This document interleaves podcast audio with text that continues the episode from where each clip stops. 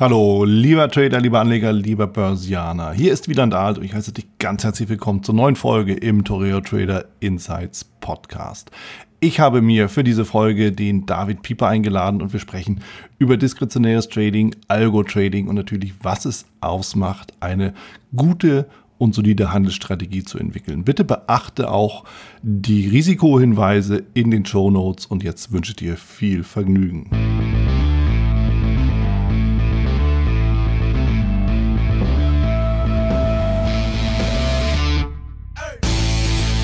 David Pieper. David Pieper ist vielen bekannt oder ist, ist dir mit Sicherheit auch bekannt aus, äh, ja, aus dem Traders Magazin als Autor, aber auch über viele, viele Webinare. David Pieper ist schon seit langen Jahren in den, in, ja, in, in, in der Branche unterwegs, als Trader unterwegs und äh, hat sich institutionell engagiert, hat sich viel mit Rohstoffen auch beschäftigt und vor allen Dingen auch mit Handelssystemen. Und in dem Sinne, lieber David, bin ich froh, dass du hier bist, dass du dir Zeit nimmst und dementsprechend willkommen. Hi, sehr gerne, ja. David, lass uns doch direkt einsteigen und äh, auch dieses Wort zum Themenbeginn nehmen, der Einstieg in die Börse, in das Trading. Wie war dein Weg? Ja, wie war mein Einstieg? Also ich hatte äh, eigentlich so die ersten Berührungspunkte während äh, des Abiturs gehabt. Also ich habe einige bei mir in der Klasse gehabt, die alle schon irgendwie gehandelt haben oder damals, ich meine 98, beziehungsweise 97, 98 dann das letzte Jahr in der Oberstufe war natürlich halt der Mega-Hype, ne, neuer Markt und so weiter. Ich habe mhm. das vorher gar nicht mitbekommen, weil ich so, mein, weder meine Eltern noch irgendwie Bekannte sonst was hatten mit Aktien zu tun. Überhaupt nicht, gar keine Berührungspunkte. Aber dann, ich habe Wirtschaftsgymnasium gemacht, ja, liest man mal hier und da den Wirtschaftsteil, beschäftigt sich ein bisschen damit und dann kommen natürlich alle in der Klasse und sagen, ey, ich habe heute so und so viel Kohle gemacht. Ja, wie, was? Ja, hier, da gibt's eine Technologieaktion, die muss kaufen. Und ja, und dann ist man sehr, sehr schnell drin. Ja. Und dann sieht man, wie die alle da hin und her springen und alle von ihrem Gewinn erzählen. Und dann ist man irgendwann mal angefixt. Das war so der Beginn. Und mhm. den eigentlichen ersten Trade habe ich dann gemacht, als ich, ich habe nach dem Abitur so ein duales Studium gemacht, hieß damals noch Berufsakademie hier in Baden-Württemberg. Ähm, und war dann das erste Mal in der Bank und habe gesehen, okay, was die Kunden da machen, was die kaufen, verkaufen und irgendwann mal habe ich gesagt, so, jetzt mache ich auch ein Depot und jetzt steige ich ein. Ne? Ja. Und so hat es angefangen. Cool. Ja, also aus, der, aus den Erfolgen der anderen, dann, äh, ja, tatsächlich, wenn man, wenn man das so sieht, wahrscheinlich wird sich dann kaum jemand wirklich erwehren können. Und ähm, ja, was ist denn dann aus den anderen geworden? Wahrscheinlich konnte auch nicht jeder so seine Gewinne vom neuen Markt halten. Ja, genau. Also das war noch so, wie gesagt, vor dem Top hat ja, ja. natürlich keiner gesehen. Also alles, ja. im Endeffekt hätte man ja blind einen Affen einfach äh, einen Dart-Pfeil werfen lassen können. Mhm. Alles hat funktioniert. Ne? Also ich habe dann auch äh, live mitbekommen, damals bei der Bank, bei der ich gearbeitet habe, die war oft bei den Konsortien dabei, bei den IPOs. Mhm. Und jeder Kunde wusste natürlich, wenn ich Kunde bei der Bank bin, dann habe ich eine höhere Wahrscheinlichkeit für eine Zuteilung. Ne? Ja. Da haben dann alle immer schnell bei Schnigge damals geschaut, vorbörslicher Markt, grauer, grauer Markt, wo steht die Aktie? Wow, die ist schon vorbörslich 100% im Plus. Dann haben alle Depots eröffnet. Äh, vom 18-Jährigen bis, zum, bis zur Oma, alle per Fax noch schnell den Personalausweis rübergefaxt, kurz vor Ende der Bootbuilding-Spanne. Depot eröffnet und am ersten Tag zack 100 Prozent. Und so denkt man halt, okay, so funktioniert Börse. Irgendwie kann man ja nur reich werden. Warum stehen die eigentlich alle noch da? Ja. So, was habe ich dann gemacht? Ich weiß noch, mein allererster Trade, das weiß ich noch, weil den habe ich irgendwie aus irgendeiner schlechten Zeitung oder irgendeinem Börsenbrief, die da überall rumlagen, habe ich. Und das war die Escom-Aktion. Die, die, die war damals schon, glaube ich, mehr oder weniger tot, aber die war halt optisch super billig. Ja? Der mhm. typische Anfängertrick, wow, da kriege ich halt 5000 Stück, ja, von diesem Schrott, ja.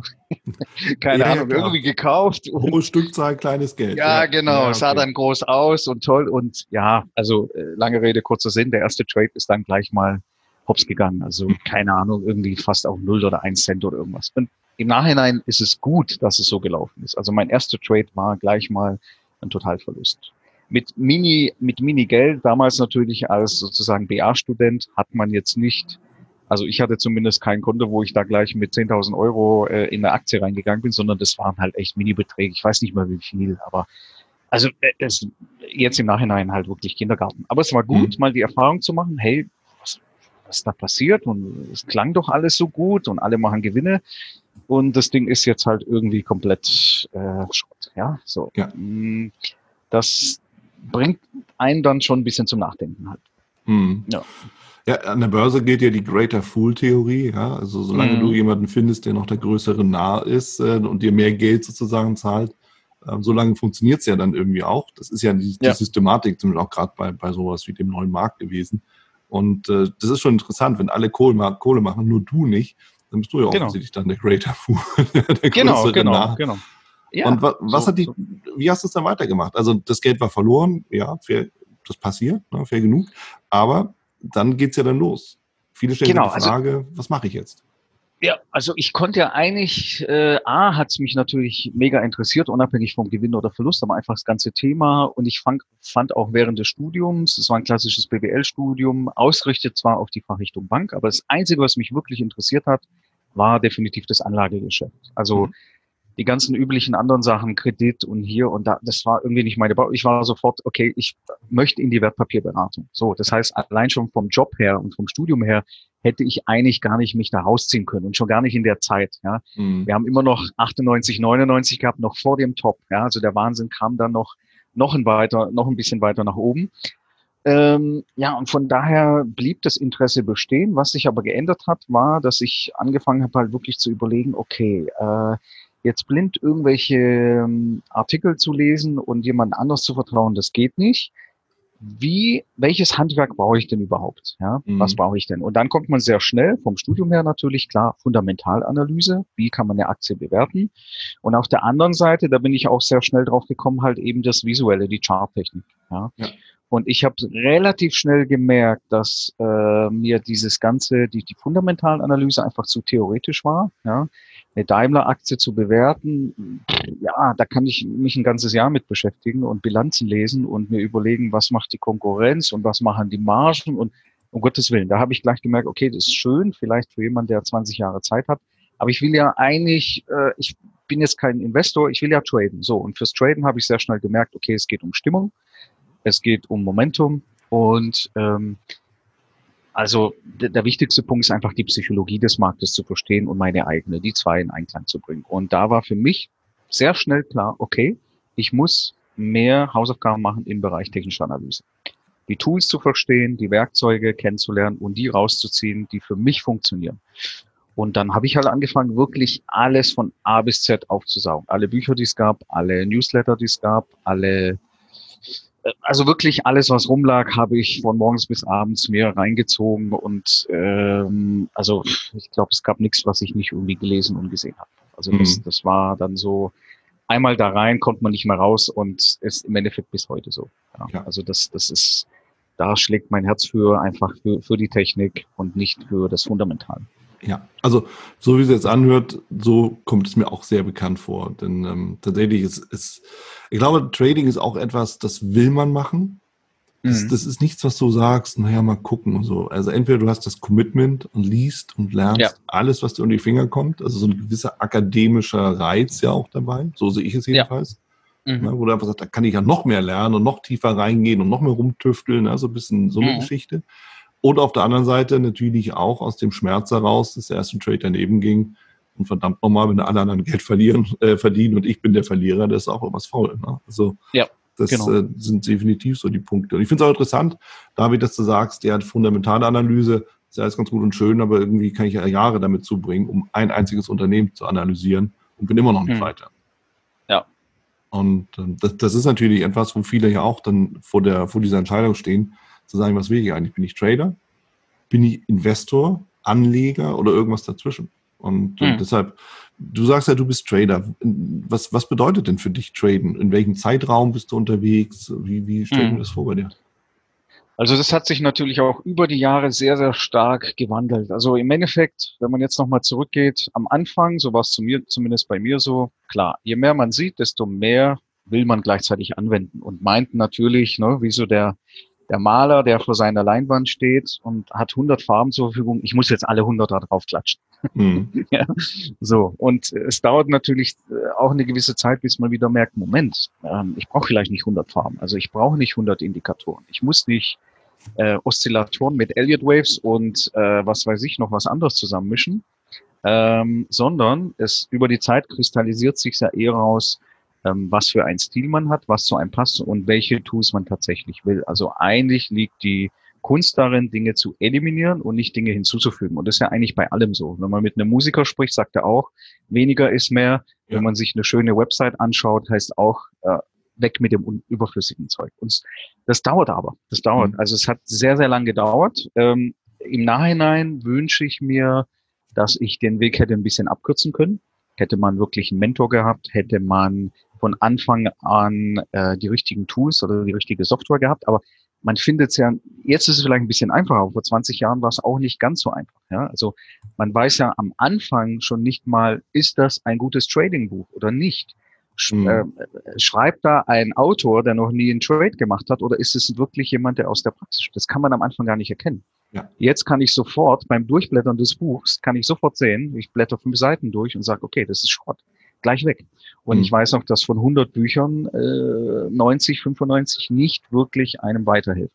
Ja. Ähm, aber da muss man halt durch. Und im Nachhinein bin ich auch froh drüber, weil ähm, ja, es hat vielleicht ein bisschen länger gedauert, aber man hat dann einfach eine bessere äh, Grundlage. Ja, also mhm. es ist einfach ein bisschen solider halt. Aber es hat schon lang gedauert. Also am Anfang war es so wirklich komplettes Chaos. Ja. Kurzfristige Optionsscheine über Nacht, dann irgendwie ein paar Wochen Trade, dann irgendwie, oh, das wird ein Long-Term Investments, klar, wenn es ins Minus ist. Also die, die, die klassischen ja. Fehler, alles ja. hin und her. Was ich aber über die Jahre gemerkt habe, ist, dass ich eher ein tendenziell, würde ich sagen, eher ungeduldiger Typ bin mhm. und dass mir das immer wieder Probleme gemacht hat, langfristige Trendfolge zu, beschreiben, äh, zu betreiben. Also ich habe immer mhm. gelesen, klar macht auch Sinn, long term wird das Geld verdient und am besten 2009 im März einsteigen und bis heute Aktien halten. Klar, verstehe ich. Ja. Nur ähm, es muss halt zu einem selber passen und das steht wow. halt in dem Buch nicht drin. Das ist halt nur, ne, nicht jeder, der das Buch liest, ist halt ein Trendfollower. Und ja. nicht jeder ist zum Daytrader geboren. Ich habe sehr schnell gemerkt, ich bin nicht zum Daytrading geboren. Ja, es war schön und gut, aber im Endeffekt hat nachher nur der Broker verdient, weil man einmal gewonnen hat, verloren hat und wenn man die Zeit gerechnet hat, war der effektive Stundenlohn äh, negativ. Ja. So, und dann muss man sich das klar einsehen und sagen, Moment, in der Zeit kann ich äh, meine berufliche Karriere, da habe ich einen höheren Return, als jetzt hier ähm, rumzueiern im Daytrading, nur um der große Held zu sein. Am Anfang ist, hat ja auch vieles so ein bisschen mit dem Ego zu tun. Man will mhm. ja den anderen auch sagen, hey, ich bin hier kurzfristig, gehe rein, raus. Was am Ende zählt ist, wie viel Zeit habe ich investiert und was ist mein Return. Ja. Und man muss sich das schon ehrlich eingestehen. Und äh, ich glaube, dass für die aller, allermeisten tatsächlich eine Long-Term-Trendfolge in Aktien oder sogar ein Buy and Hold für die große Mehrheit ähm, die richtige Wahl ist und nicht das Trading. Wow. Nur damit lässt sich natürlich kein Geld verdienen. Damit ja. lassen sich keine Bücher äh, verkaufen, damit lassen sich keine Seminare verkaufen. Ähm, aber mittlerweile sage ich das wirklich ehrlich, auch wenn ich mit Freunden spreche und sage, hey, mach's nicht. Wenn du nicht 100% committed bist und nicht mhm. bereit bist auf die Up and Downs, mhm. dann würde ich es dir nicht empfehlen. Ja. Weil es sehr aufwendig ist. Ja, also ich, ich finde es spannend und ich finde es auch äh, offen gesagt auch mal erfrischend zu hören, äh, dass jemand eben auch sagt, nee gut, dafür bin ich eben nicht geboren, nicht geeignet, weil das ist schon recht es ist genau das, ja, dieser Show-Effekt und äh, wir alle irgendwie wollen, zack, klick, klick und guck mal, was für ein cooler Typ ich bin. Und am Ende brauchst du eine YouTube aufzumachen oder mal so eine mhm. Facebook-Ad zu sehen, wie dann die Scheine durch die Gegend geworfen werden und der Wagen könnte keine dickeren Reifen haben und die Uhr könnte nicht noch mehr blinken. Mhm. Aber am Ende ist es alles Blödsinn, denn es ist genau ja. das, was du sagst. Es geht darum, Zeit, Aufwand, Ertrag. Und mhm. offen gesagt, es ist das Gleiche überall. Ob du jetzt mhm. Erdbeeren pflückst oder irgendwie Trading machst. Ist wie viel ja. Zeit wendest du auf und wie viel brauchst du auch zum Leben? Das ist auch so eine Frage, ne? Mhm. wenn du ja. eben dann davon leben willst. Und ich finde es ja. klasse, dann zu sagen, nee, dafür bin ich einfach nicht gemacht. Mhm. Und äh, lass uns mal darüber reden, Thema Trendfolge, weil du hast völlig recht. Steht in jedem Buch und ich bin, ich bin den gleichen Weg gegangen. Also ich, ich bin nämlich selber auch darüber gegangen und ich habe immer festgestellt, ich bin Psycho oder gedacht. weil das einfach genau das ist. Auch die Geduld fehlt, um zu sagen, ich gehe jetzt mit dem Trend, ich steige ein oder geht er zurück, die Korrektur, na, für mich ist es gar kein Thema. Nee, ist für mich ein Thema. Das mhm. genau, genau das ist der Punkt. Kann ich auf ja. den Tod nicht ausstehen. ja, ja, ist so. so also und dann kommen die Fehler rein. Also, wer bist du? So, und mhm. so wie ich dich jetzt höre, du handelst jetzt dann nicht mit dem Trend, sondern dagegen, oder was machst du?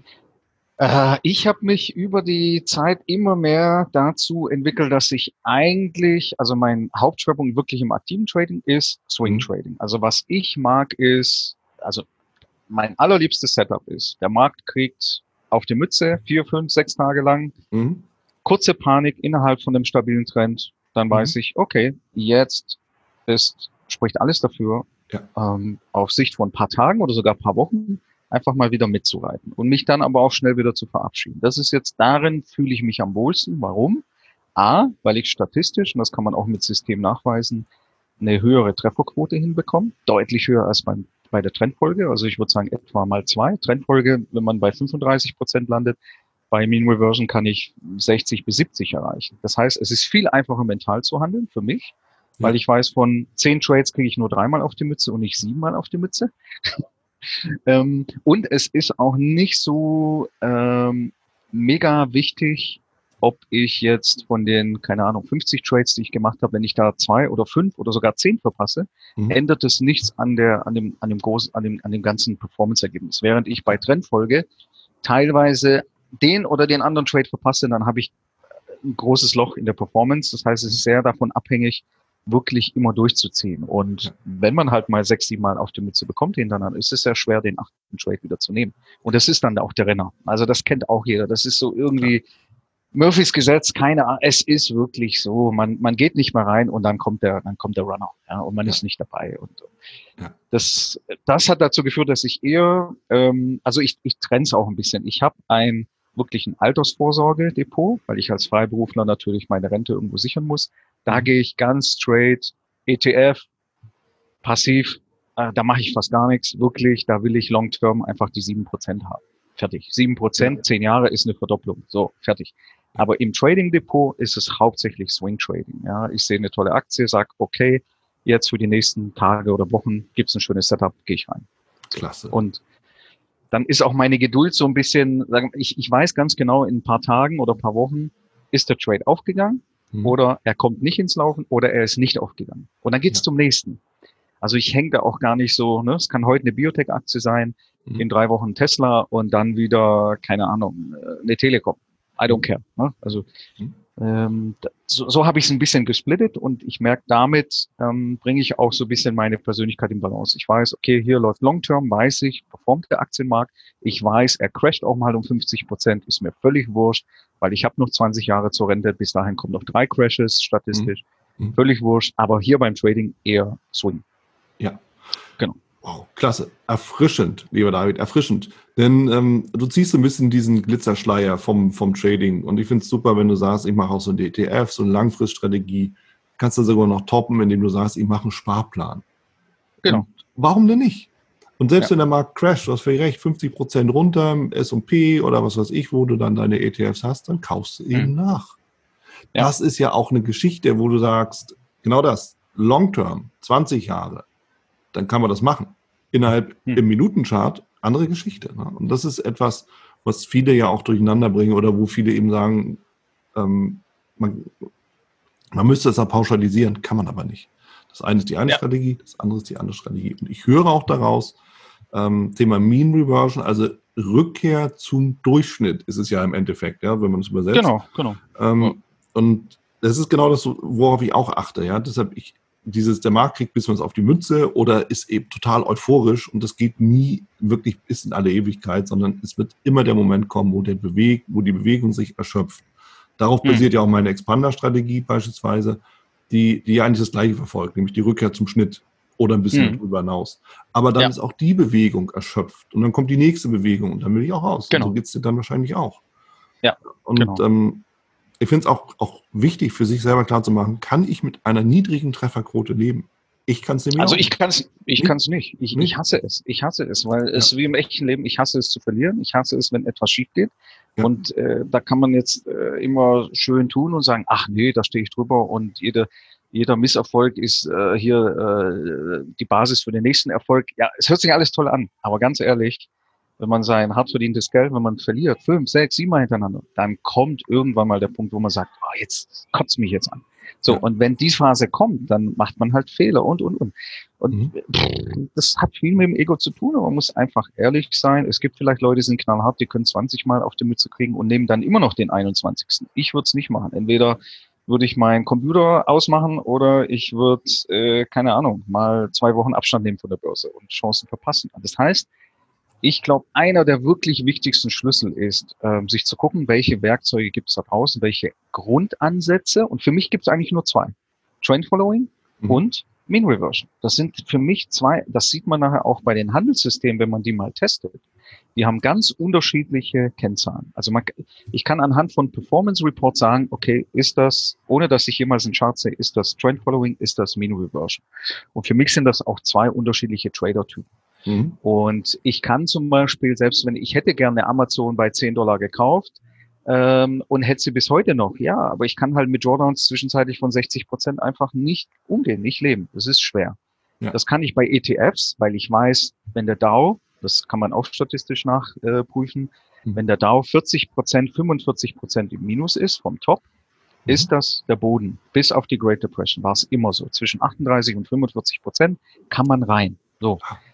Bei einer Aktie aber, ja, ist wirklich so. Also ich, ich müsste eigentlich hier einen Chart posten, den ich mal erstellt habe. Es mir wirklich, ich wollte einfach wissen, ich habe mir die alle Lows genommen, mhm. einfach mal Monatschart, 100 Jahre, alle Lows und dann geguckt, wie tief war da der Drawdown. Und man kommt immer auf die gleichen Zahlen.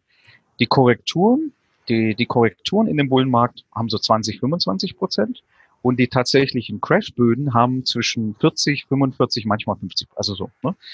Und dann kriegt man auch das Vertrauen. Deswegen habe ich überhaupt keine Angst bei einem ETF zu sagen, wenn das Ding sich halbiert, schön, dann nehme ich einen größeren Betrag und hau nochmal drauf, weil ich weiß, statistisch ist es einfach, äh, ist es der Boden. Bei einer Aktie aber hätte ich halt Schiss, weil die kann halt auch mal noch weiterfallen oder pleite gehen. Ein ganzer mhm. ETF, wo 1000 Aktien drin sind, da wird das nicht passieren. Aber bei einer ja. Wirecard kann das passieren. Deswegen ja. kann ich keine Trendfolge betreiben bei Aktien, die 60, 70 Prozent fallen, um dann wieder neue heiß zu machen, weil ich sie nicht aushalte. Also mhm. muss ich das akzeptieren und mir eine, eine andere Spielwiese suchen. Das ist ganz wichtig. Aber das dauert Zeit, das herauszufinden.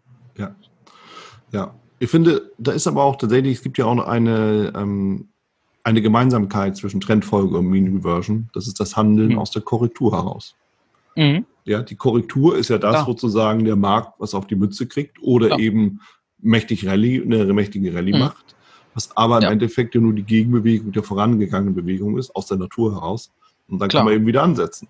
Und dann ja. kannst du immer noch sagen, ich habe zumindest einen günstigen Einstieg gefunden, jetzt gucke ich hm. mal, was passiert. Aber ja. hart ist es trotzdem. Bin ich zumindest auch, auch der Meinung, oder so, das ist zumindest meine Erfahrung. Siehst du das ähnlich? Auf jeden Fall. Oder versuchst dann wirklich mal das Ding auch laufen zu lassen? Hm. Wenn hm. du schon gut reinkommst in so einen Trend. Ja. Hm, also beides dann, okay. Du bist ja auch, äh, David, viel mit ähm, Handelssystem beschäftigst. Hast ja auch Handelssysteme entwickelt, hast Handelssysteme mhm. eben auch institutionellen ähm, vorgestellt, mit denen auch die entwickelt und erarbeitet. Und du hast ja eben auch gesprochen, äh, darüber gesprochen, man kann ja viele Dinge auch testen. Worauf kommt es denn an, wenn ich ein Handelssystem wirklich mir auf meine Persönlichkeit zuschneidern will? Und äh, was, was gehört alles rein? Mhm.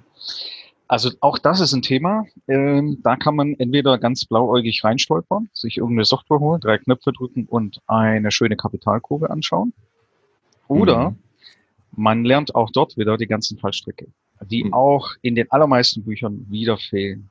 Also ähm, ich nehme jetzt mal ein extremes Beispiel. Man nimmt Gerne. eine Software, wo man sogar per Knopfdruck sagen kann, ich möchte eine Handelsstrategie mit 70% Trefferquote maximalen Drawdown von 20 Prozent und irgendwie, die soll pro Jahr x Prozent PA machen. So. Mhm.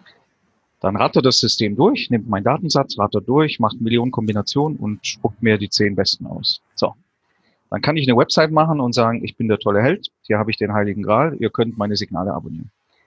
Das ist jetzt natürlich komplett der falsche Weg. Warum? Weil das ist natürlich reines Data Mining, reines Curve-Fitting. Ich wähle aus einer Milliarde Kombinationen, müssen ja schon allein statistisch Hunderte funktionieren, einfach per Zufall. Mhm. So. Das Problem ist natürlich, die werden in Zukunft nicht funktionieren, mit hoher Wahrscheinlichkeit nicht funktionieren. So. Ähm, wie geht man jetzt richtig ran? Also ich bin großer Fan davon, zu sagen, Idea first und nicht Data first. Was heißt das? Also ich möchte erstmal nicht einfach einen Datenpool nehmen und daraus irgendwelche äh, äh Ideen ziehen, sondern ich habe eine Idee vom Markt und möchte dann meine sozusagen meine Idee, meine Hypothese testen, validieren mit Daten aus der Vergangenheit. Also, was könnte eine Idee sein, wo wir sicherlich alle zustimmen und sagen, Also wenn ich einen Chart habe, 100 Jahre vom Dow Jones, sind die Bewegungen, die Swings sind immer noch dieselben wie vor 100 Jahren. Im Crash, mhm. in der Bullenphase, in der Seitwärtsphase. Es gibt Impulse, Korrekturen. So, jetzt könnte ich sagen, meine Idee ist total Standard, total Oldschool. Ich möchte innerhalb eines Aufwärtstrends in Pullbacks reingehen. Warum? Weil ich davon ausgehe, dass die menschliche Psyche auch in 10, 20 Jahren immer noch dasselbe Muster zeigen wird und dass der Markt nach Pullbacks in einem Aufwärtstrend wieder seine Bewegung aufnimmt. So. Mhm. Dann ist die Idee zuerst dann nicht irgendwie Datenuniversum, nicht Data Mining, sondern ich habe eine Idee, das hat eine Basis. Die Basis ist Behavioral Finance dahinter. Ja. Das kann man ähm, auch nachweisen. Also es hat, es hat einen Grund, es hat quasi einen fundamentalen Grund, warum diese technische Idee funktioniert. So. Das heißt, so versuche ich erstmal dem Data Mining erstmal aus dem Weg zu gehen. Ich nehme erst die Idee, und dann gehe ich her und definiere die Regeln. So, jetzt, wenn ich sage, dieses System möchte ich testen, dann muss ich ja definieren, was ist ein Trend für mich, was ist ein Aufwärtstrend. Mhm. Und da versuche ich sehr, sehr einfache Dinge zu nutzen, nicht irgendwie den mega neuesten Moving Average sonst was, sondern ich nehme einfach ein Simple Moving Average und sage, die steigende 200-Tage-Linie ist für mich ein Aufwärtstrend. Fertig. Mhm. Boom. Oder man kann auch sagen, okay, und die 50er muss halt auch noch steigen. Okay, fertig. Trenderkennung ist erledigt. Ist nie perfekt, aber es ist einfach robust, wird von vielen verwendet und ist seit Jahrzehnten einfach im Einsatz. Ja? Mhm. So. so, dann gehe ich als nächstes hin und sage, okay, jetzt muss ich den Pullback definieren. Jetzt gibt es mehrere Möglichkeiten. Pullback könnte sein, der Markt muss mindestens fünf Tagesschwankungen nach unten gefallen sein und oder der RSI ist unter 30, bla bla bla. Wir kennen die ganzen Tools. Mhm. So. Und dann kommt die nächste Frage, wann gehe ich da wieder raus aus dem Ding? Und da sage ich auch, also ich habe es gerne irgendwie, dass ich innerhalb von fünf bis zehn Tagen Feedback bekomme, dann will ich halt raus aus dem Trade, weil ich einfach die Erfahrung gemacht habe, dass dann zum Beispiel die initiale Bewegung dann auch schon wieder ausläuft. So. Ja. Und ich bin ungeduldig, also will ich Geld wieder vom Tisch nehmen. Okay, dann habe ich schon mit diesen drei einfachen Bausteinen eine Idee, wie ich einen Algorithmus schreiben kann oder mit bestimmten Software-Tools auch mir zusammenklicken kann. Hm. Dann geht's los. Dann brauche ich das richtige Datenset. Ja, ich kann mir Daten irgendwie von irgendeiner obskuren Webseite runterladen oder ich nehme wirklich gute Daten. Ähm, wenn ich dann noch einen Index prüfen will, das auf ein Portfolio prüfen will, muss ich dann auch noch sicherstellen, dass er die historischen Komponenten hat, zum Beispiel vom DAX. Ne? Ja. Eine äh, Aktie wie, keine Ahnung, äh, Vonovia war halt nicht vor zehn Jahren im DAX. Und wenn ich jetzt so tue, dass ich die vor zehn Jahren schon drin hatte im ist, ist auch wieder falsch. Also gibt ganz viele Fallstricke, aber sagen wir mal so, ähm, ich muss die Regeln klar benennen. Mhm. Ähm, da scheitern viele, bin ich auch selber am Anfang gescheitert. Ich hätte gerne viel früher damit angefangen, aber ich war einfach nicht der Programmiertyp. Ja, ich war immer der visuelle Mensch ja. und nicht jetzt der Programmiertyp. Was ich im Nachhinein, wenn ich jetzt 18 wäre, würde ich definitiv sofort einen Studiengang wählen, wo ich programmieren lerne. Definitiv. Definitiv. Weil, ja, also ich glaube, äh, für die Zukunft wird es für einen Trader auch beruflich, wenn jemand in die Richtung gehen will, wird eher gefragt sein, statistisches Know-how, also Data Science und Programmieren. Wenn man das kann, kann man sich heute einen Job aussuchen. Mhm. Ja, also wenn man äh, überhaupt noch ähm, einen braucht, ja. Äh, genau, ja. Ähm, da, da, also das Problem hatte ich immer und so äh, nach vielen, vielen Jahren erst bin ich auf Tools gestoßen und habe dann auch so ein bisschen mich damit befasst und habe gemerkt, hey, man braucht da eigentlich gar nicht so viel Angst davor haben. Es gibt Tools, wo man das relativ schnell auch erlernen kann. So. Welche, also das heißt, kannst du da eins nennen? Ja. Weil das ist ja schon mal ganz spannend. Oder ähm, ich habe sehr lange mit äh, Trade Signal gearbeitet, finde ich auch ein super Tool. Mhm. Ähm, alternativ Trade Station hat die gleiche Formelsprache. Mhm. Ähm, ansonsten glaube ich auch so für den Bereich ähm, sicherlich auch ganz gut Emmy Broker, wenn man gerade mit Portfolios arbeiten will. Ist relativ simpel, auch komplexe Portfoliostrategien zu testen die man sonst in Excel sonst was, um Gottes Willen. Ich habe ein bisschen angefangen mal hier, oh, Katastrophe. Ja. Mhm.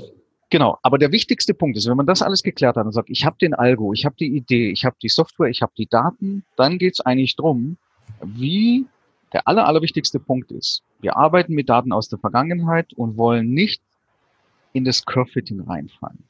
Wir mhm. wollen nicht so lange rumdrehen, bis eine tolle Kapitalkurve rauskommt. Ähm, sondern ich will ja sicherstellen, dass es auch in Zukunft funktioniert, mein Modell. So.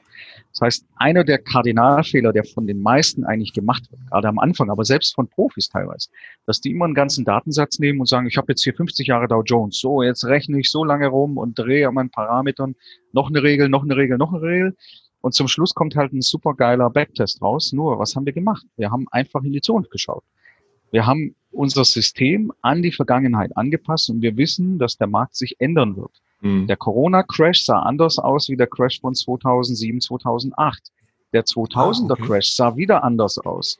1987 mhm. war schon relativ ähnlich zu Corona, ja. Aber mhm. äh, also der Markt wird sich nie wiederholen. Er reimt sich, aber er wiederholt sich nicht. Und die Schwierigkeit beim Backtest ist, das Signal vom Rauschen zu trennen. Also Signal und Noise. Das ist eigentlich dieser Kampf. Und je kleiner die Timeframe wird, desto größer ist der Anteil vom Noise und desto schwieriger ist es, da gute Systeme zu finden. Ich muss sagen, ich habe viele Jahre da Zeit investiert. Ich habe nicht wirklich Dinge gefunden im kurzfristigen Bereich, die nachhaltig funktioniert haben. Deswegen habe ich gleich die Finger davon gelassen, mhm. weil ich einfach gemerkt habe, und es macht irgendwie intuitiv auch Sinn, irgendwie im Ein-Minuten-Chart ein System zu finden, ist tausendmal schwerer als im Tageschart.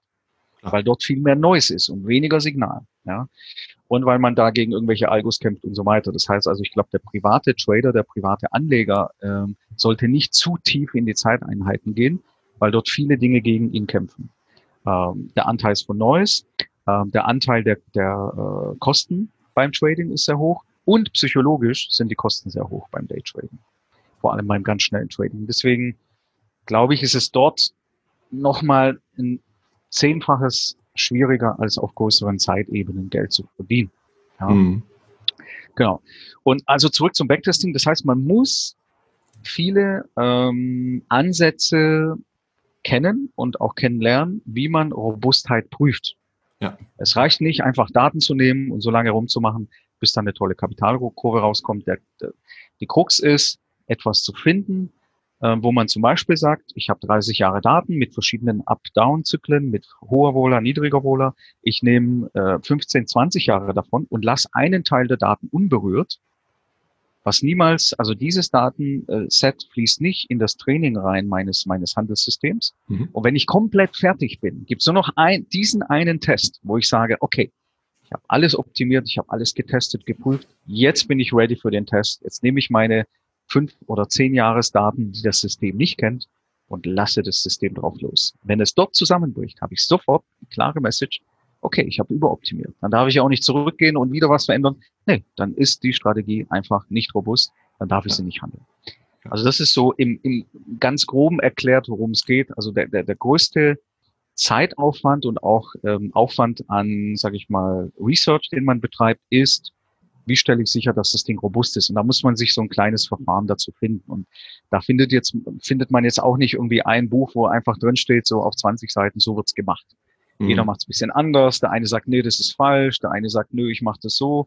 Es ist auch ein kleiner Dschungel, hat mich wiederum ein bisschen so erinnert an den Beginn der, der, der Reise, wo man auch nicht so weiß als Anfänger-Trader, ja, funktioniert Charttechnik, funktioniert Elliott Wave, funktioniert das, äh, muss man erstmal rausfinden. Ja. Und wenn man das aber einmal hat, ist es relativ, sage ich mal, zeitersparend, weil ich kann, letztens kam ein Freund zu mir und hat gesagt, hey, hier, ich habe hier irgendeine äh, super geile Trading-Strategie, habe ich aus dem Buch. Das sind die Regeln, irgendwie zehn Regeln, okay, kurz runtergeschrieben in, in, in Easy Language, fünf Minuten was erledigt, mhm. Portfolio reingeladen, S&P 100, klick und ich bekomme die Kennzahlen. Ja. Und das ist das, wo ich sage, wow, das ist für mich mehr wert, als diese Stunde, diesen Backtest zu machen, mhm. hat für mich mehr Wert, als zwei Jahre lang irgendein Intraday zu folgen.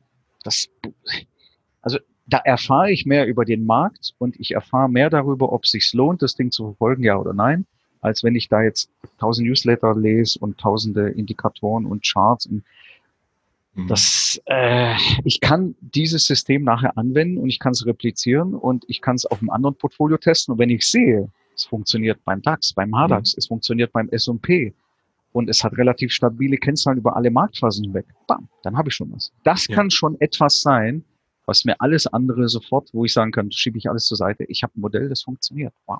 Darum mhm. geht's. Und es muss kein mega Top-Modell sein. Es muss ein Modell sein, was funktioniert, was zu mir passt. Und dann habe ich eigentlich ganz, ganz wenig Stress, weil mich interessiert es weder, was der Trump macht, noch was Corona macht. Ist doch alles im Chart abgebildet. Das machen ja Millionen anderer Marktteilnehmer die geben ihre Informationen ein, indem sie Buy oder Sell drücken. Und das ist alles schon im Kurs drin. Was soll ich da jetzt noch Nachrichten lesen oder mir den ja. Kopf zerbrechen? Ja. Das ist doch, ja. Also das Jahr war eigentlich das perfekte Beispiel dafür, dass es nichts bringt. Es hm. bringt nichts, weil keiner weiß, was morgen passiert. Das weiß hm. keiner. Hm. Ja, oder am Montag. Also. Ich meine, du, du, sprichst eine der Grundannahmen der charttechnischen Analyse hier mal ganz locker aus, nämlich äh, die besagt ja, dass alle Informationen im Preis abgebildet sind. Und das ist auch so. Denn ja. in dem Moment, wo es neu gibt, werden die Leute reagieren, werden halt irgendwas machen, genau. kaufen oder verkaufen. Ja. Und du brauchst nur hinzugucken, aus welchem Grund kann tatsächlich völlig egal sein, weil der Markt sich eben in eine Richtung bewegt. Und genau. wenn er das erstmal tut, dann tut das eben. Ja, ja stimmt. Und das ist ein, ist ein ganz, ganz wesentlicher, wichtiger Punkt. Ja. Ähm, und ich finde es auch gut, wenn du sagst, Vorsicht vor diesen ganz äh, tiefen Zeiteinheiten, also den, den ganz kurzfristigen, ich höre dich eher jetzt kritisch zum Daytrading. Hm, tatsächlich. Vielleicht bin ich einfach nur zu schlecht beim Programmieren, kann ja sein. Vielleicht, also ich, also äh, ich, ich sag mal so, ähm, mit, mit den Mitteln, die jetzt, sag ich mal, äh, die wir alle jetzt kennen, mit den Standardmethoden, bin ich überzeugt, würde ich unterschreiben, kann man nachhaltig kein Geld verdienen mit ähm, Algos im ein oder fünf Minuten Schau. Definitiv nicht. Mhm. Dafür ist einfach der Wettbewerb viel zu groß. Und äh, wenn man meint jetzt hier mit einem irgendeinem Open Range Breakout, es funktioniert mal, dann funktioniert es wieder nicht. Dann funktioniert mal irgendwie nachmittags irgendein Breakout, dann gibt es irgendwie, dann funktionieren mal Pivot Points. Es ist so eine krasse ähm, Wettbewerbssituation im Intraday, mhm. dass es e-, extrem schwierig ist. Extrem. Also ich glaube, dass da sogar ein guter, erfahrener, diskretionärer Trader wiederum im Vorteil ist weil er viel adaptiver ist als das, äh, als so ein statisches äh, Intraday-System. Ja. Weil dort die Zyklen sehr viel schneller verlaufen. Ja. Ähm, deswegen glaube ich, wenn jemand tatsächlich jeden Tag äh, Tape-Reading macht und weiß, wie, wie das Spiel funktioniert, dass er wahrscheinlich besser abschneiden wird als irgendwie ein Code von 100 Zeilen, wo man meint, okay, jetzt äh, werde ich reich und sch schneide mir nur 30 Punkte jeden Tag vom DAX. Ja, schön wär's. Also ich mhm. kauft dieses Märchen nicht ab. Definitiv. Mhm. Mhm. Ähm, vielleicht muss man auf ganz andere Methoden äh, da reingehen oder was jetzt mittlerweile kommt, aber da kann ich überhaupt nicht mitreden, wirklich mit ähm, AI und neuronalen Netzen das wirklich so adaptiv zu gestalten, dass der Algorithmus das selber lernt. Aber da bin ich außen vor, kann ich, kann ich nicht beurteilen. Aber ich weiß, dass immer mehr Leute in die Richtung gehen, kurzfristig.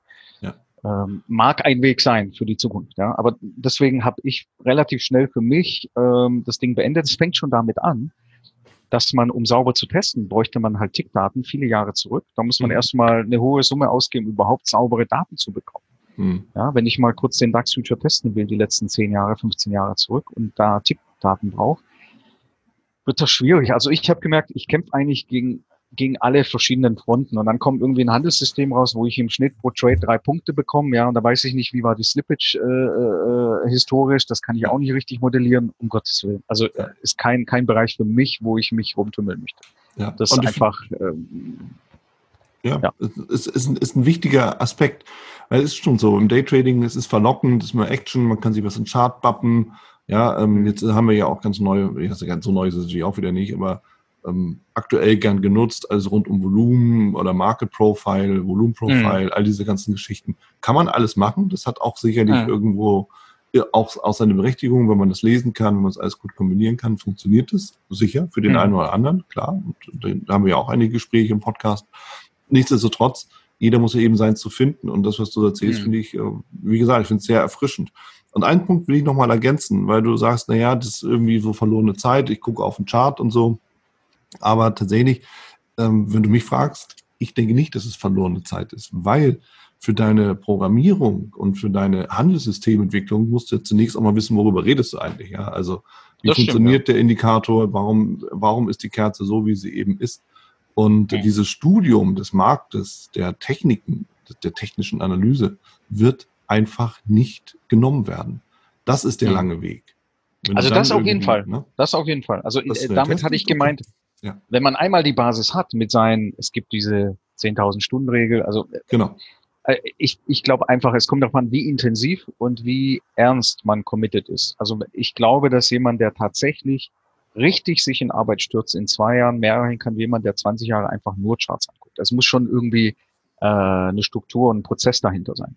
Aber ja. was ich gemeint hatte, ist, dass einfach, also wenn man das hinter sich hat quasi, wenn man weiß, wie so die, wie, wie das Ding läuft, dann muss man eigentlich kaum mehr Zeit aufwenden. Also dann, dann hat man, dafür hat man dann seine Systeme. Aber ich stimme vollkommen zu, ähm, sich direkt einfach nur in die Modelle reinzustürzen, ich glaube, das ist gefährlich, weil man eben dann nicht unterscheiden kann, ist es tatsächlich ein, hat das eine Basis, dieses Handelssystem, oder ist es einfach nur irgendwas zusammengeworfenes? Mhm. Ich kann mit zehn Indikatoren, äh, kann man alles modellieren. Da reichen sogar fünf.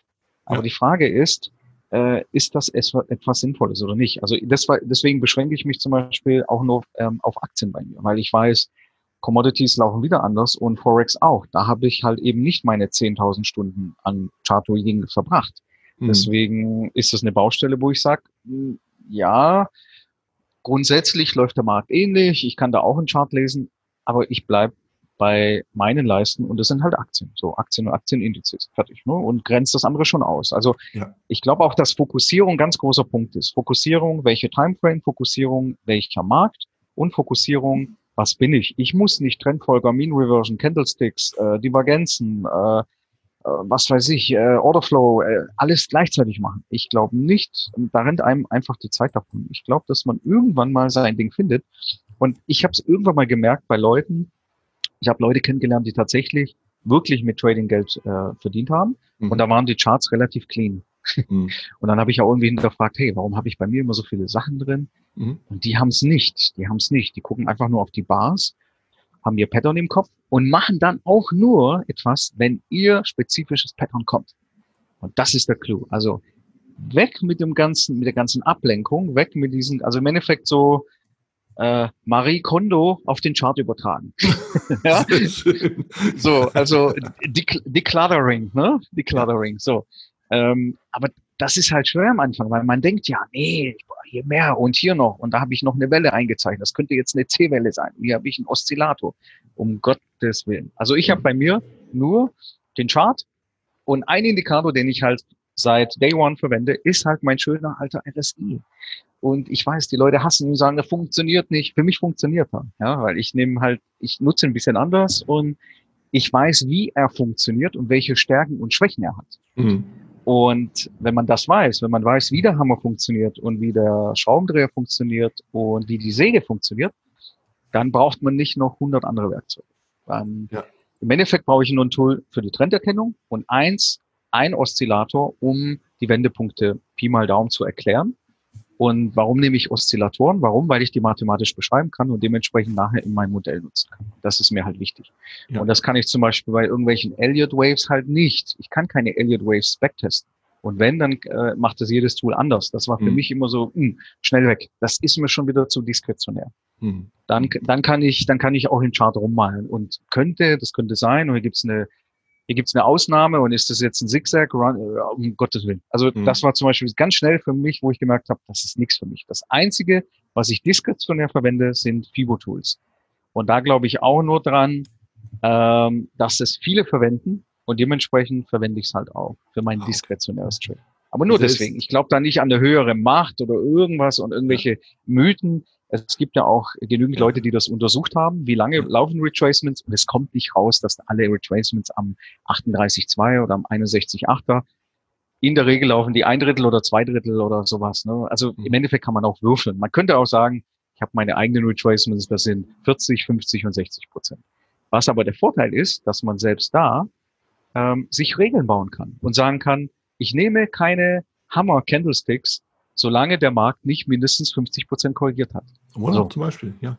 So, ne, und, und dann hat man schon vieles rausgefiltert. Ob es nachher 55er ist oder 61,8 ist eigentlich dann nicht mehr so wichtig. Ne? Wichtig ist nur, ich, ich habe einen Großteil der Korrektur durch und jetzt kommt ein Reversal. Boom. Also morgen rein. Ne? So, mhm. Das ist, also ich, ich bin immer mehr dazu gekommen, dass ich gesagt habe, das Zeug weg, auch wenn es schwerfällt, fällt mir mhm. heutzutage immer noch ein bisschen schwer. Deswegen mache ich immer noch ein bisschen diskretionär, um mein Ego zu befriedigen, zu sagen, komm, du darfst auch mal, darfst mal eine Trendlinie ziehen, du darfst mal hier eine Flagge sehen, darfst mhm. du. Mhm. Aber nur, um beim systematischen Traden auch systematisch zu bleiben. Das ist bei mir persönlich so. Also ich bin jetzt nicht kein reiner Automat geworden. Das mhm. kriege ich nicht hin.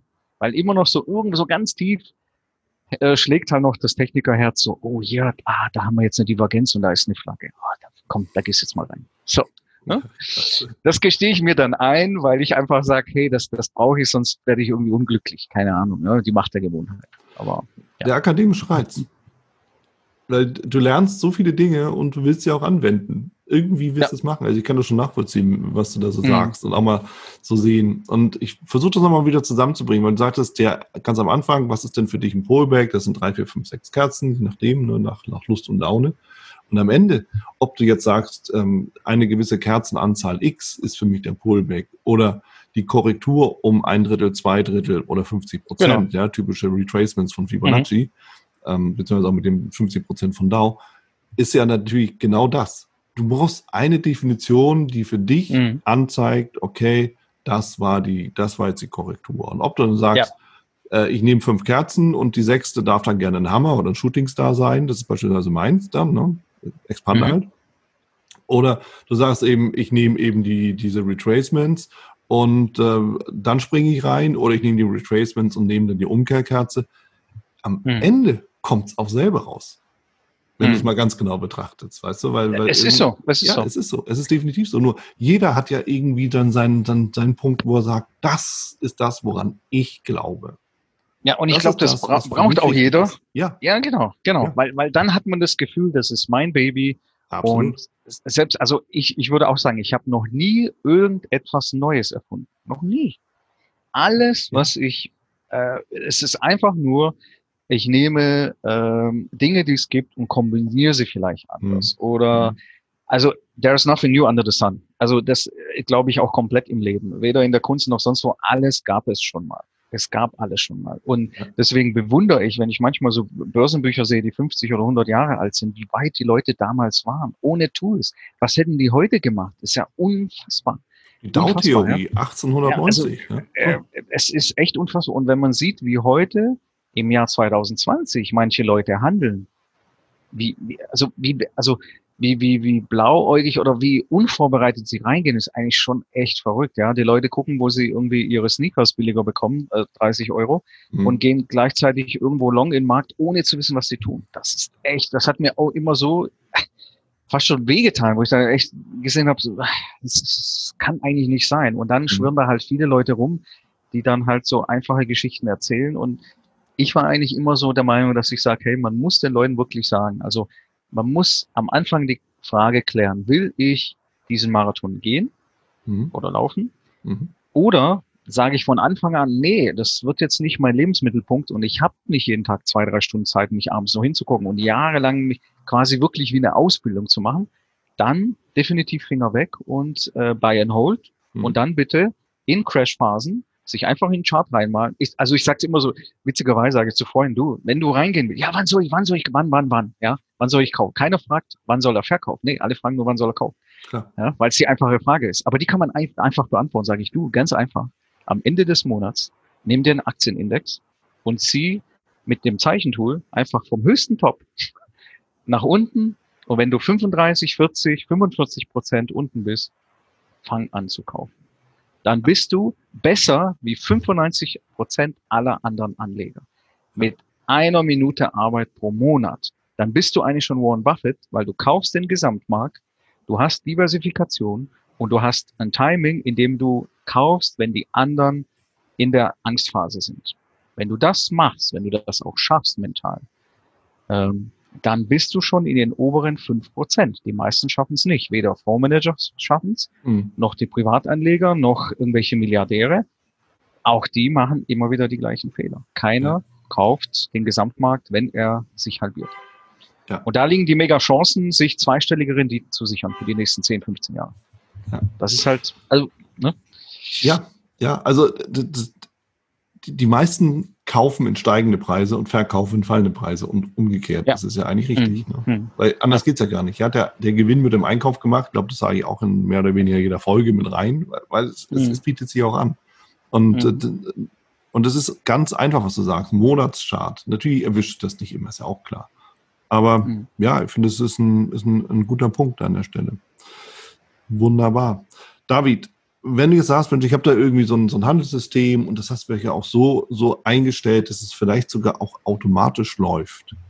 Mhm. Was ist denn dann die Aufgabe des Traders?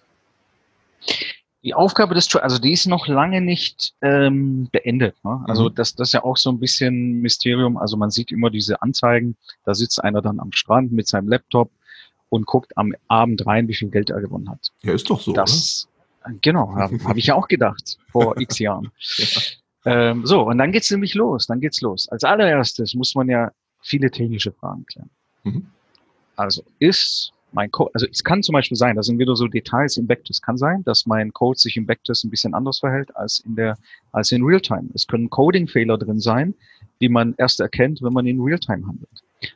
Dann kommen so Sachen wie, wie stelle ich sicher, ganz banale Dinge, wie stelle ich sicher, dass mein System 24-7 läuft? Wie mache ich das mit dem Server? Nehme ich da irgendwie VPS? Wie, wie richte ich das ein? Was mache ich, wenn es doch irgendwie eine Unterbrechung gibt? Ähm, also viele technische Sachen, die jetzt, also war für mich auch immer so ein bisschen ein Hindernis, weil ich gesagt habe, ich habe irgendwie nicht ganz so das Vertrauen, weil ich ich habe es mal mit dem MetaTrader mal gemacht, dann ist das Ding irgendwie nachts stehen geblieben, dann wurde eine Order nicht oder ein Exit und eine Entry wurde nicht ausgeführt. Mhm. Ähm, aus irgendeinem Grund. Also auch das hat so seine Fallstricke. Da würde ich auf jeden Fall auch empfehlen, wenn man sich da nicht wirklich technisch auskennt, jemand an die Hand zu nehmen, der das schon macht und der da Erfahrung hat. Das kann viel Zeit und auch Geld sparen. Ja. Mhm. So, jetzt angenommen, das läuft alles. So, dann kommt natürlich die nächste Frage. Ich muss vorher schon definieren, und da kommt schon wieder der Backtest ins Spiel. Ich kann im Backtest mit verschiedenen Simulationsmethoden, also die eine Kapitalkurve, die ich beim Backtest rausbekomme, ist nicht, sage ich mal, der Steine weißen. Warum? Weil ich müsste dann so Dinge machen wie eine Monte Carlo Simulation. Was wäre, wenn ich später mit dem, ähm, mit dem Handelssystem angefangen hätte? Was wäre, wenn die Trade-Sequenz andersrum wäre, also die Reihenfolge? Und dann, wenn ich das ein paar hundert Mal ähm, durchlaufen lasse, bekomme ich ein Feeling, wie könnte meine echte Kapitalkurve aussehen? Mit welchem echten Drawdown kann ich rechnen? Weil ich muss ja, bevor ich das Ding einschalte, muss ich ja auch definieren, wann schalte ich so ein System ab? Ja. Also es gibt wenige Systeme, die einfach mal 100 Jahre weiterlaufen. Ja, das ist, äh, funktioniert meistens auch nur in den Büchern. Das heißt, ich muss vorher definieren, was mache ich, wenn der Algo, also wenn mein Modell nicht mehr mit dem Markt synchron ist. Mhm. So. Mache ich das, wenn ich 10% Verlust habe? Mache ich das, wenn ich ähm, im Backtest 20% Drawdown hatte und jetzt habe ich auch 20%, stelle ich ihn dann ab oder reduziere ich nur die Size? Ähm, und wann schalte ich es eventuell wieder an? Das heißt, da komme komm ich zurück zu deiner Frage, man muss das System monitoren. Also wie läuft mein Backtest? Wie läuft mein Algorithmus? Sind die konsistent? Gibt es eine große Abweichung zwischen dem, was da jetzt passiert und dem, was ich in meinem Modell hatte, in meiner ähm, Backtest-Simulation? Hat der Trigger, den ich jetzt definiert habe, hat der jetzt mir schon angezeigt, ich muss das Ding beenden oder reduzieren? Ja, dafür muss ich mir auch vorher schon die Regeln einstellen. Das heißt, ich muss auch viel Zeit fürs Monitoring aufwenden. Sicherlich, ich muss jetzt da nicht irgendwie acht Stunden äh, am Chart sitzen, definitiv ja. nicht. Kommt auch immer darauf an, was für eine Strategie das ist, ja. Aber ähm, ich muss trotzdem ein bisschen Arbeit äh, mir machen mit der ganzen Geschichte. Und ganz wichtig, wenn wir jetzt davon ausgehen, dass ich immer wieder auch Strategien abstelle, heißt es ja auch zwangsläufig, dass ich auch immer eine Pipeline haben muss von neuen Strategien. Hm. Das heißt, ich, ich sage mir immer, ich sehe mich so als ähm, ein Teil, der größte Teil geht in die Arbeit Research, das heißt Strategien testen, modifizieren, neue suchen, dass ich immer was in der Pipeline habe. Wenn dann eine abgestellt wird, muss ich auch die, die abgestellt ist, weiter tracken im Backtest, weil es mhm. könnte ja sein, dass sie irgendwann mal wieder synchron mit dem Markt läuft. Ja? So, und das, das sind Dinge, die man halt, und da muss man halt seine Daten managen, man muss seine, seine Dinge pflegen. Es ist schon ein bisschen Arbeit noch dahinter, aber sicherlich nicht so viel wie also ich sage mal so, der größte Vorteil ist im Aktienbereich. Ich habe früher wirklich jeden Tag mir hunderte Charts angeguckt. Mhm. Händisch. Was, was sehr gut war, weil es mich einfach geschult hat. Man sieht, unterschiedliche Sektoren laufen gut, schlecht. Es gibt viele Patterns. Man sieht gleichzeitig viele Breakouts. Man, man sieht gleichzeitig viele Breakdowns. Alles schön. Aber es kostet sehr viel Zeit. Heute macht es die Software. Ich habe ein ganz klares Pattern programmiert. Und dann erscheinen mir auf meinem Bildschirm eben nur die, die für mich interessant sind für mein Setup. Und die nehme ich dann. Ja. Das sind alles Vorteile, aber ganz ohne Arbeit kommt man definitiv nicht aus. Man braucht quasi einen Stream von äh, Strategien, die man sich anschaut und die man neu entwickelt. Ähm, und es macht ja auch Spaß. Also ich könnte es auch gar nicht anders, ehrlich gesagt. Mhm. Also ich könnte jetzt nicht so einfach, okay, fertig, jetzt äh, irgendwie, ich, mich interessiert ja auch, ne? Dann schnappe ich hier eine Idee auf oder hier mal fällt irgendwie ein Buch in die Hand oder oh, komm, teste ich mal, ne? So.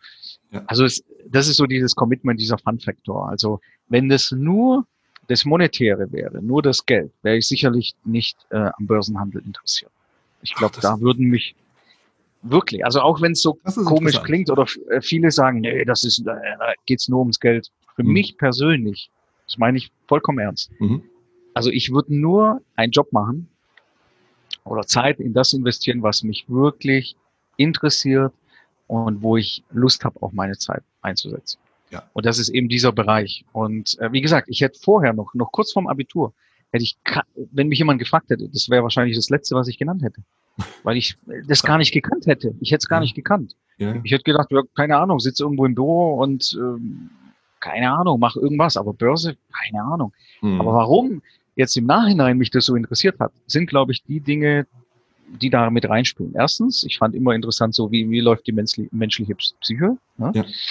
Und wie läuft das so in der Herde? Und die Herde ist halt der Markt. Das finde ich super spannend. Ja. Und ich wäre wahrscheinlich gar nicht in den Bereich tiefer vorgedrungen, wenn ich mich nicht mit der Börse befasst hätte. Mhm. Dann das Thema so ein bisschen dieses Statistische, so, ne? also auch so, da braucht man ein bisschen Feeling. Und das dritte ist halt so dieses Visuelle. Und die drei Dinge kommen zusammen. Und deswegen finde ich es so super spannend. Und das wird mich, also wenn ich so mit Freunden oder Bekannten rede, sagen, da ist echt, da könnte es von morgens bis abends und der immer, das ist einfach sein Ding. Und es ist einfach mein Ding. Ja, so, und äh, in irgendeiner Form werde ich immer damit zu tun haben. Also das, das weiß ich, das kann, kann ich nicht mehr aufgeben. Das ist, äh, ja, ist einfach Leidenschaft. Das ist wirklich, das Ding macht mir Spaß. Und deswegen habe ich auch Spaß, hier in so einem Podcast dabei zu sein. Deswegen habe ich Spaß, mal ein Webinar zu machen oder mhm. zum Kunden rauszugehen, ihm eine Software vorzustellen oder einen Algorithmus. Alles, was damit zu tun hat, finde ich mega spannend und eigentlich wie am ersten Tag. Das ist echt verrückt, obwohl jetzt schon mehr als 20 Jahre Finanzen. David, also deine Begeisterung kommt auch rüber und ich finde es ich find's wirklich wichtig für auch, auch, auch für, gerade für Einsteiger oder auch für länger, Leute, die länger dabei sind, auch ihren Weg nochmal neu definieren wollen. Weil das, was du beschreibst, ist erstmal dieses volle Commitment die Begeisterung. Und eben, ne, wir haben ja diesen akademischen Aspekt, der immer wieder reingebracht, der kommt natürlich völlig zum Tragen. Und auch aus der Sicht einmal aus meinem anderen Leben des Management-Trainers, ähm, das, was du gerade beschrieben hast, ist im Endeffekt hundertprozentiges Management.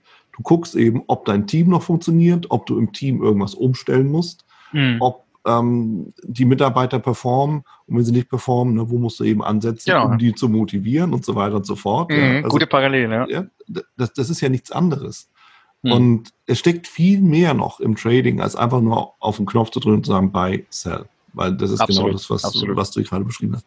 Absolut, David, ja. letzte Frage nochmal. Du hast es zwar schon genannt in unserem, unserem Gespräch, aber um das nochmal auf den Punkt zu bringen, aus deiner Sicht, was ist deine Empfehlung an einen Trader, oder machen wir zwei Fragen draus, an einen Trader, der einsteigt und an einen Trader, der schon ein bisschen länger dabei ist? Was sind deine Top-Empfehlungen? Okay, jemand, der einsteigt, da gehe ich jetzt einfach davon aus, er hat wirklich jetzt noch keine Erfahrung und er weiß eigentlich auch gar nicht, wohin es hingehen soll. Mhm. Wenn wir das mal so als Voraussetzung nehmen, ähm, da würde ich als allererstes, und das habe ich damals leider nicht gemacht, mir erstens überlegen, warum will ich das machen? Also diese Warum-Frage ist schwer zu beantworten, aber wirklich mal versuchen. Was ist, was ist meine Motivation? Und da muss man ehrlich sein. Ist es einfach nur der Nervenkitzel, weil mich mein Bürojob langweilt und ich will abends ein bisschen Spaß haben und mhm. rauf und runter zocken? Mhm. Muss man sich ehrlich eingestehen. Mhm. Will ich wirklich Geld verdienen? Ja. Das sind so die, gibt natürlich noch andere Motivationen, aber das sind so die, oder will ich jetzt irgendwie einfach nur, äh, ja, den anderen zeigen, dass ich irgendwas ganz Spannendes mache. Aber wirklich die Frage, will ich Geld verdienen oder ist das ein Nervenkitzel? Erstmal die Frage. Die allermeisten werden dann sagen, klar, ich will Geld verdienen. Aber dann kommt die Folgefrage, bin ich bereit, die Arbeit zu investieren? Und wenn man das mit Ja beantwortet, dann würde ich vorschlagen, erstmal mit guter Literatur zu beginnen ja, mhm. und mich da mal reinzuarbeiten und nicht jetzt sofort den Schritt zu machen, ja, hier irgendwie Brokerkonto und los geht's. Das auf keinen Fall. ich würde definitiv, ja. Was ist denn gute Literatur? Hast du da spontan? Gut, äh, gute Literatur. Ähm, ich würde möglichst schnell anfangen, quantitativ zu denken. Okay. Also ich würde mir was anschauen von, also sagen wir mal so die Ecke Perry Kaufman und sowas. Möglichst schnell den Markt nicht als irgendwie Actionfilm zu sehen, sondern als statistisches, psychologisches Phänomen. Ähm, ich weiß, dass es für die meisten am Anfang zu trocken ist, weil das einfach, ja, es wird schwierig sein, den Anfänger-Trader da hinzubringen, weil er will ja eigentlich diese bunte, schnelle Actionwelt sehen. Ja. So Aber gegeben, wenn, wenn, genau, wenn man schnelle, wirklich und stabile und schnelle ähm, Fortschritte haben will, würde ich so in die Richtung gehen. Mhm. Das, das würde ich machen. Mich möglichst schnell zu befassen mit ein bisschen Statistikindikatoren und wie man testen kann. Ich würde alles andere schon mal weglassen. Das ist so, ich spreche jetzt zu meinem Ich vor 25 Jahren. Ja, unbedingt. Talking to my younger self. So, ja. ähm, das wäre wirklich mein Advice. Wenn mich jemand damals an die Hand genommen hätte, hätte mir gesagt, du hör zu, vergiss das, das ist alles Schrott, das ist Entertainment. Ich zeig dir jetzt. Komm mal her. Das ist ein Indikator, guck, da gibt's eine Formel, das ist eine Statistik und wenn du das und das machst, kommt das raus. Das ist der Backtest. Das hätte mir pff, 10, 15 Jahre Arbeit gespart. Vielleicht auch ein bisschen Spaß rausgenommen, aber egal. Ja? Mhm. So, jemand, der fortgeschritten ist, fortgeschritten heißt, es ist, würde ich jetzt sagen, jemand, der mal gewinnt, mal verliert, aber noch nicht ganz so zufrieden ist oder nicht ganz mh, vielleicht dahin gekommen ist, wo er eigentlich hin will. Ähm, da glaube ich, muss man halt auf zwei Ebenen gehen. Herauszufinden, liegt es an meinem Handwerkszeug, dass ich nicht noch da bin, wo ich sein will, oder liegt es an meiner mentalen Verfassung, also an meiner psychologischen Ebene? Ähm, wende ich vielleicht die richtigen Tools an und die passen nicht zu meiner Persönlichkeit? Oder ähm, bin ich einfach auf der Handwerksebene noch zu viel zu schlecht? Weil es gibt viele Leute, die sagen mir, oh, ich handle schon 20 Jahre. Ja, man kann auch 20 Jahre was falsch machen. Also die Dauer oder die, das hat jetzt erstmal nichts zu tun. Ich habe Leute kennengelernt, die ein halbes Jahr dabei waren, die sich so reingestürzt haben und so prozessorientiert gearbeitet haben, die waren besser wie die nach 20 Jahren. Also da kommt es sehr darauf an, wie man vorgeht. Also ich würde jetzt im Nachhinein sagen, Trading ist erstmal äh, ein sauberer Prozess, eine saubere Struktur und ein sehr rationaler Prozess. Also eigentlich genau das, wovor die Leute eigentlich fliehen wollen. Die wollen ja weg von ihrem langweiligen Bürojob und wollen Spaß haben. Diese zwei Buttons, rot und grün, drücken. Und das ist es eben nicht. Das ist eben nicht. Ja. Aber ja, da machen wir nochmal eine, eine, eine zweite Podcast-Runde. Da kann man echt so viel, also es gibt ja sehr, sehr viele unterschiedliche äh, Zustände. Fortschrittlich kann ja ganz unterschiedlich sein. Aber so, um es ganz einfach runterzubrechen, würde ich jetzt mal so versuchen, das mal kurz einzudampfen auf zwei, drei Minuten. Ja. Hm. Aber hm. schwer, ist nicht ganz einfach kurz zu erklären. Ja. Gut. Genau. Perfekt. David, wunderbar. Viele Insights. Also ich finde, dort den Bogen zu schlagen vom diskretionären zum systematischen, zum quantitativen Denken, denke, es ist etwas, was uns in der Zukunft noch viel öfter begegnen wird. Ich meine, alle reden über Digitalisierung, sie reden nicht nur darüber, sie leben sie. Ähm, mhm. Es wäre vermessen zu behaupten, dass die Digitalisierung am Trading Stopp macht und da Halt macht und wir ja, ja. ein Leben lang nur noch auf die Maus drücken. Das wird sich verändern und deshalb, ich greife das auf, du hast recht, wir müssen mehr quantitativ denken, wir müssen mehr eben auch darüber denken, ob das eine komplexe Strategie ist, die sich vollautomatisch handelt oder einfach ein Signalgeber.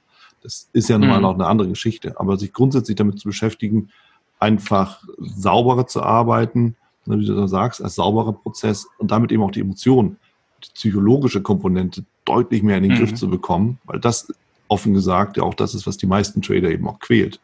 Ja, mhm. ihre, ihre eigenen Emotionen und der Umgang eben damit. Ich glaube, damit haben wir eine große Chance, eben die Technik so zu nutzen, dass sie uns eben auch zum Vorteil ist und die Digitalisierung auch zu nutzen, um ja. wahrscheinlich dann auch den Prozess für uns selber auch zu vereinfachen und damit auch unser Zeitmanagement wieder anders zu gestalten. Denn Daytrading kostet Zeit und manchmal bringt es mhm. auch nichts. Ja. Und das ist dann dementsprechend ja. im Management was anderes. Da sind wir freier. Klasse. David, vielen, vielen Dank für das Gespräch, für deine Insights nochmal und das für ja, danke recht. dir. Greife nochmal auf, denn da lässt sich noch viel, viel rausholen. Also in dem Auf Sinne. Jeden Fall. Alles Gute dir. Danke. Vielen Dank. Ja. Ciao. Mach's gut. Tschüss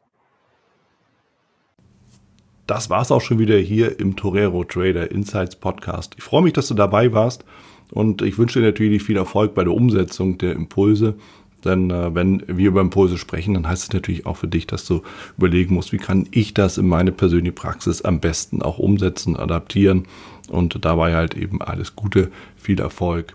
Wenn dir der Podcast gefällt, dann teile ihn auf jeden Fall mit deinen Freunden, Bekannten und all denen, von denen du weißt, dass sie sich für Börsenhandel und Trading interessieren. Hinterlass mir gerne auch eine Bewertung oder schick mir eine E-Mail, wenn du mit mir in Kontakt treten möchtest. Folge mir auf Facebook und vergiss nicht den Newsletter zu abonnieren der Torero Trader School, um eben immer auf dem aktuellen Stand der Dinge zu sein, was Veranstaltungen, Ausbildung, Schulung, Vorträge oder auch neue Artikel angeht. In dem Sinne freue ich mich aufs nächste Mal gemeinsam mit dir, wünsche dir viel Erfolg, alles Gute, bis zum nächsten Mal bei Torero Trader Insights, dein Wieland Alt.